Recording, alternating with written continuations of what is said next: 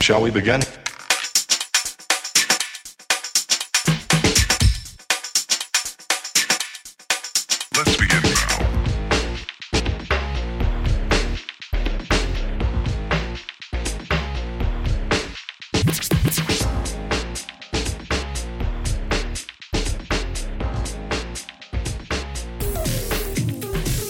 到了我们的第一批 Open Core 时间，今天呢这集已经是 Play Five 第五集了。那如果你是第一次听的话，跟大家介绍一下，这是我们节目的子单元，取名 Open Court 就是希望开放让大家跟我们分享自己的各种篮球故事。每一集我们都会设定不一样的主题，除了我们自己之外，也会邀请球员啊、球迷一起来投稿分享。所以各位如果有什么想要分享的内容啊，或是想要听别人分享什么样的内容，都欢迎透过不管是私讯还是留言，或者是寄 email 各种方式告诉我们。那今天呢，要来聊聊你为了追球赛，或是追球队，或是追球员，做过什么很疯狂、很夸张，或是很得意的事情。那这一集比较就比较是球迷的视角，因为其实粉丝啊、球迷对一项运动来说是非常重要的元素。因为球员啊，不管是球员或是选手，一定要有人追，要有人迷，打起来才带劲嘛。然后那个整个赛事的气氛也才会比较好。其实我们想想想，我们自己也是从我们自己其实就有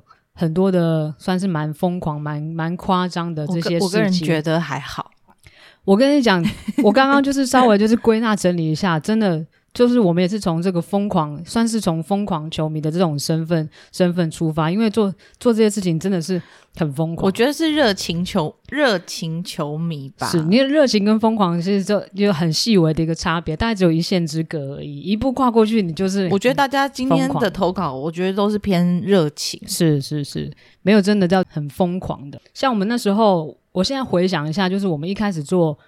WSBL 的时候，为什么后来我们会做那么多的那么多的东西，那么多的事情，应该都是从二零一四还是一五，就是那个我们季后赛发放那个方巾的嗯那一次开始。那一次其实那个契机是因为。呃，我们以前的那个教练，台大的曾玉贤老师，他那时候给我们就是提议，每次都要把它讲出 对来。，因为那起点就是从那里开始，他就提议，因为他跟几个球迷，他们就是等于是有赞助我们一点经费，然后他觉得可以做一些什么事情来吸引球迷进场。然后他那时候想到的是，他想到在美国看球的时候，WNBA，然后他们就是可能进场都会发放那种小毛巾，然后大家就会在那边挥啊，看起来就是好像很热闹，然后他就觉得我们可以做一个这个，所以我们才做第一，就是第一批那个。力挺女篮的那个方巾，我相信很多现球迷现在都还有留着，然后我们就开始发，然后可能是我觉得真的是从那个发了之后开始，然后我们就开始有后面一连串就开始在想说，最后到后面不管是就开开启了一条不归路，因为我们就会开始想说，哦，现在什么东西没有，那我们可以做什么？所以我们后来好几季下来，我们就自己在那边印了海报啊，四队的海报，然后到季后赛我们还印战报啊，然后印加油横幅啊，然后最疯狂，我觉得最疯狂就是一做人形立牌，做人形立牌真的说想要现场有一点布置啊，想要让大家进场的时候可以看到，就就是那个感受那个气氛，所以我们那时候一队是做一队做一个，本来一队好像做两个。哦，对，我们一队做了两两个人，所以总共是做了八个人形立牌，然后就放在板桥体育馆那个入口处的地方，这样摆一排。对，那次做人形立牌的时候，其实也是背后有几个几个也是很热情的球迷，他们也是有提供我们一些资源赞助，让我们去做这件事情。所以，我们那一季其实做的东西特别的多，就是有人形立牌，然后有有海报，然后有战报、横幅这些这些东西。后来还有一次，我们是自自办，那时候是以第这个就是以 DPL 自办，就是年度 MVP 的票选。那时候因为还没有就是行销单位进进来的时候，然后那那一阵子。我记得是二零一八年的时候，因为就是四大运过后嘛，然后那一季我们觉得就是趁着那个热潮，应该要做点什么，所以我们那时候就自己办了一个网络上的让球迷票选的年度 MVP。那那一年的年度 MVP 就是当王威王维林林当选，然后我们还帮他做一个那个水晶奖杯，然后还做了三本，就是他的等于是照片写真照片写真集，然后就抽奖，然后送给有投票的球迷。这样应该也是够算是够疯狂了吧？算蛮疯狂的。那我们以 DP 的这个身份做的比较疯狂的事情，应该就是讲到现在还在讲的，就是二零一七年的亚洲杯，我们去印度班加罗尔，就是那一年的那一年就是因为是一个很重要的时间点嘛，因为第一次有纽西兰跟澳洲加入我们的亚洲的战区，我们觉得这是一个还蛮值得记录的一个时间点，所以那时候就去。然后去的时候，那时候就是只有我们一家台湾的媒体，其他别国啦，别国台湾对台湾是只有只有我们去而已。然后那次的经验也是非常非常的特别，我觉得影响也是蛮深远的，因为你第一次在就是真的很顶尖的国际舞台上面，然后看到其他的国家，然后看到那些很顶尖的选手，或者甚至看到其他国的媒体他们怎么样团队去运作，就是蛮还蛮有大开眼界的感觉。不过我觉得还是这个还是不能算是球迷的，因为现在这个这一集是球迷吗啊，。没有，也不一定就是做对针对球赛、针对球员、针对球队，你有做过什么样疯狂的事情？哦，是，而而且我们一七也去，一九也去，这样子已经算是蛮疯的吧。然后中间二零一八年，二零一八年的印尼雅加达亚运，这个就我们就比较是纯看球队、纯球迷的身份去的。那时候在印尼的雅加达，那次我们就是只是单纯去看而已，就看有看了女篮的比赛，然后也有看了男篮篮的比赛，对，甚至还有对，甚至还有看棒球的比赛。然后那时候去那次去的经验也也蛮特别的。那时候那次是我们刚好还有跟另外一个认识的他才是疯狂的球迷，他才是疯狂的球迷，因为他就是也想要去，因为他很喜欢日本队的中田朱伟，他是他的粉丝。他好像之前还有去日本看他的那种大专的比赛，就是他有计划要去他想去我忘记他想，去我不知道他有没有去，我记得好像没有去，但是他很想要去看他大学的比赛。我们先去了雅加达，然后他再跟上，然后我们我觉得他这才是真的疯狂的球迷，因为他真的只是为了去看纳卡达桑一个人，他当然还有看别，我不知道他们看台主要对他有看吗？有啦有啊，然后还我们还陪他到那个球迷呃球员出来要上车的地方，我们就在一个比二楼的平台，然后有点像空桥的对地方。对对，在那边喊纳卡达桑 from Taiwan 这样子，对，因为他有点不好意思，他不敢喊，我们还在旁边帮他喊，就一直在上面挥手，因为毕很黑暗的地方。不是我们的偶像，所以我们喊起来比较不 害羞。有林孝熙，我也有喊呐、林孝熙什么林孝？熙，嗨呀，西桑，我们就叫啊，我们不不不管他，反正也不知道我们是谁，然后又很黑暗，然后他们就想说声音是从哪来的，然后就往他们有挥手对对，就就看到我们，然后我们跟他挥手，然后他们跟我挥手。那时候那个学姐好像还有做加油看板去，还有对，她有做一个板子去，然后我们像他之前看琼斯杯都是在看纳卡达桑，反正大家不知道他是谁没有关系。对，接下来呢，就是这一集呢也有蛮多的球迷的投稿，然后大家的投，大家的的这个就是为了追球赛，为了追球员，真的付出了非常多的心力，然后也非常的有心，也不能说是疯狂，刚刚说是非常的热情。然后这里我们就收集了几个很热情的球迷粉丝他们做过的一些事情。Shall we begin?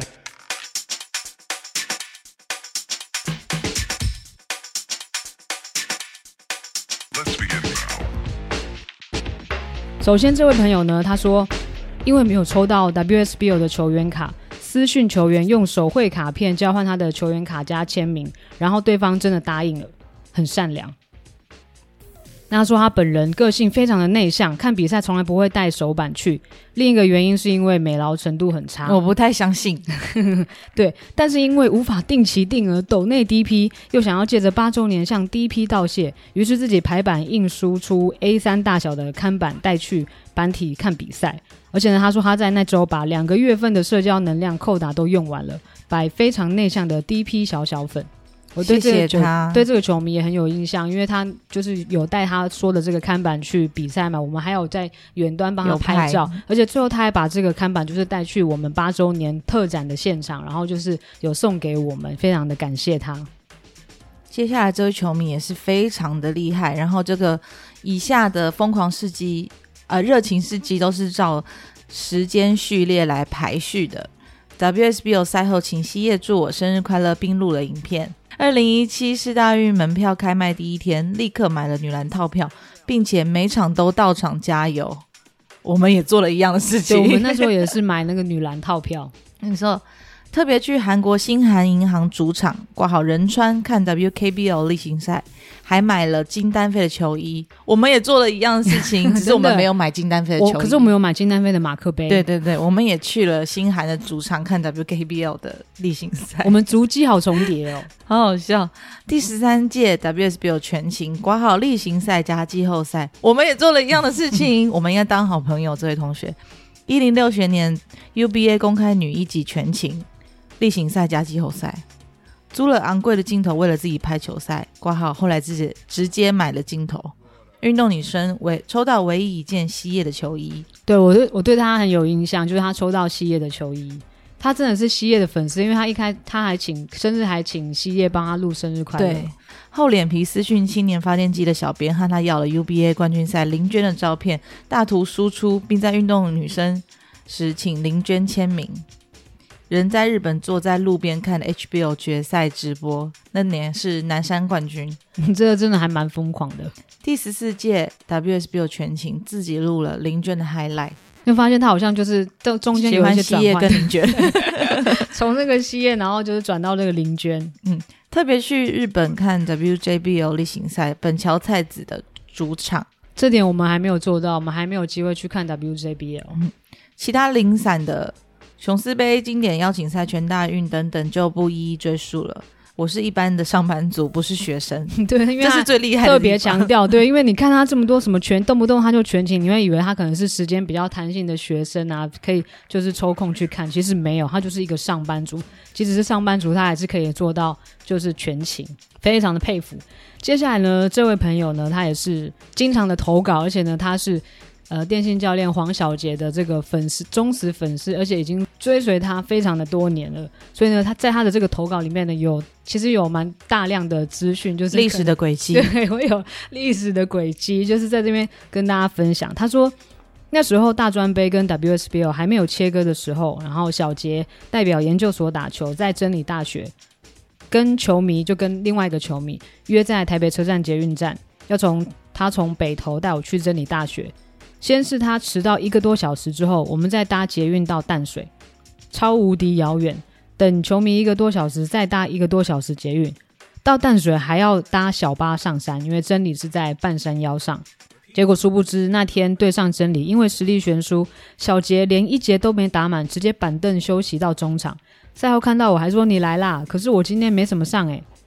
当下真的有够想哭，回家又是两个多小时。更白目的是，高职毕业要去考四季会考，前一周没念书就算了，还白目到去看球赛。结果小杰看到我脸色不太好，夸号我会写信到宿舍跟他讲我在干嘛，因为当时没有智慧型手机跟社群软体。然后小杰姐看到他就问他说：“下个礼拜不是要考试，怎么还来看球？”括号我有在家族说我不能去，家族这里可能要跟大家介绍一下，它应该算是脸书呃社团的这个前身，以前的那个雅虎对雅虎奇摩家族会有好多个，就是你可以自己开，像开自己的社团一样，然后你可以邀请成员进去，它里面有很多很完整的功能，就是也有比如说讨论区，然后也有介绍太长了，然后也有可以放照片的，因为可能很多人不知道什么是家族，所以大家就是可以在上面互约啊，或者是互相交流资讯。反正他就是有在家族，可能有说他要考试不能去，结果他还出现在球场，所以小杰姐看到他就是脸色一沉，就说下个星期不是要考试，怎么还来看球？所以他最后也是告诫各位，麻烦考试真的不要跟球员讲，不然就是要有十足信心，不然考前一周去看球绝对大忌，百解粉真实心声，接下来我要分享这位球迷，他也是是我们的老朋友。哎，有一点就是比较搞笑。有次看球看得太嗨，看到彭诗琴竟然有来，就拿着第一批做的台原海报请彭诗琴签。他面有难色说：“可是他不在上面呢。”